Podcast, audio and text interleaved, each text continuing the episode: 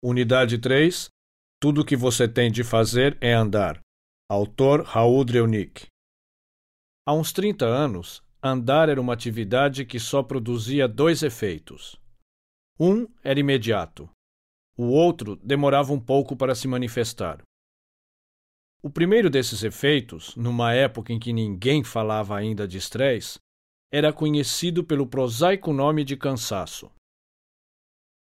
O segundo, que não afetava propriamente os andarilhos, mas o bolso deles, era o deplorável estado em que ficavam seus sapatos. Naquele tempo, ainda não se atribuíam ao simples fato de uma pessoa ir pondo um pé adiante do outro por dois, cinco ou dez quilômetros as maravilhosas propriedades que se atribuem hoje. Andar era uma obrigação penosa para quem não dispunha de carro ou ocupação besta para quem não tinha o que fazer. Essa foi a situação até 1960, mais ou menos. A partir daí, tudo começou a mudar. Primeiro, houve a popularização dos tênis. Eles foram tão aperfeiçoados, tão desenvolvidos, tão aprimorados, que qualquer cidadão, mesmo sem nenhuma prática ou habilidade, hoje pode andar cinco anos com um par deles sem gastar a sola. E com outra vantagem, em comparação com sapatos. A cada passo espalha-se no ar a suave fragrância de uma pizza de quatro queijos. A economia e o prazer de contribuir para a aromatização da cidade fizeram aumentar aos poucos o número de adeptos do pedestrianismo. Andavam as coisas nesse pé, com o perdão pelo trocadilho, quando renomados especialistas chegaram a uma conclusão impressionante caminhar, de preferência para frente, curava urticária, eczema, panarício, erisipela e mais uma dezena de males. Caminhar depressa curava outros tantos. E caminhar ainda mais depressa curava todos os outros.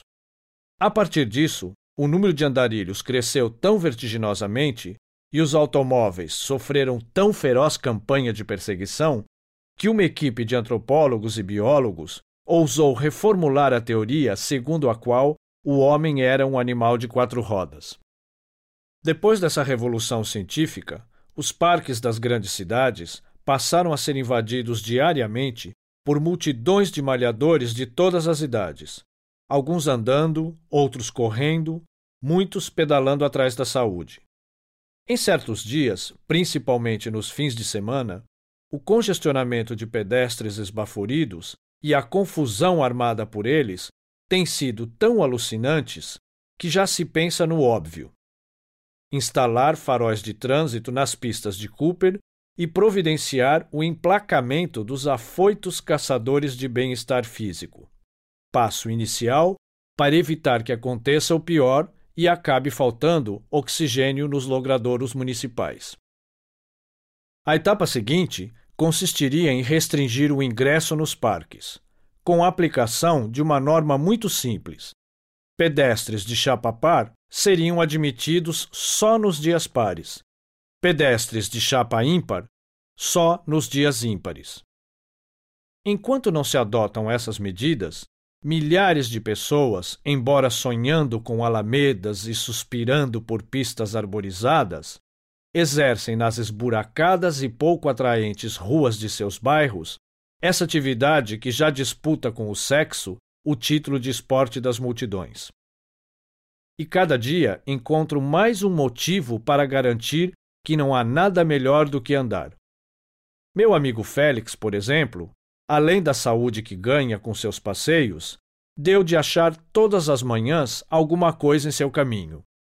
Num dia é um isqueiro, no outro, um par de abotoaduras, no terceiro, um maço de notas de mil. Toda vez que ele se vangloria de seus achados, eu lastimo os meus perdidos. Um dia uma chave, no outro um lenço, no terceiro um bilhete de dez viagens de metrô. Humilhado com essas discriminações da sorte e ansioso por me reabilitar, tenho andado mais do que nunca, e sempre de olho no chão. Além de topadas nos postes e cabeçadas em transeuntes, eu não tinha conseguido achar nada mais empolgante do que uma pilha usada e um distintivo enferrujado do Jabaquara. Mas ontem, finalmente, senti que minha sorte podia estar mudando. Eu tinha acabado de pegar um dinheirinho no banco e de comprar um quarto de queijo.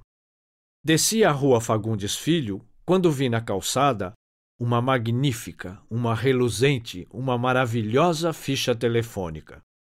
Os leitores talvez estejam considerando exagerado o meu entusiasmo. Só sei que me abaixei rapidamente e peguei o tesouro.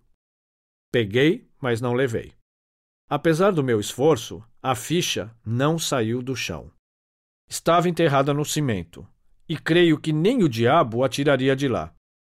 Foi o que devem ter pensado os três velhinhos que, na porta de um bar, haviam observado a cena. Dois estavam sérios, o terceiro sorria. Deve ter sido este que, ao me ver descendo a ladeira, desafiou os amigos. Aposto que aquele panaca vai cair no conto da ficha. Vale uma cerveja.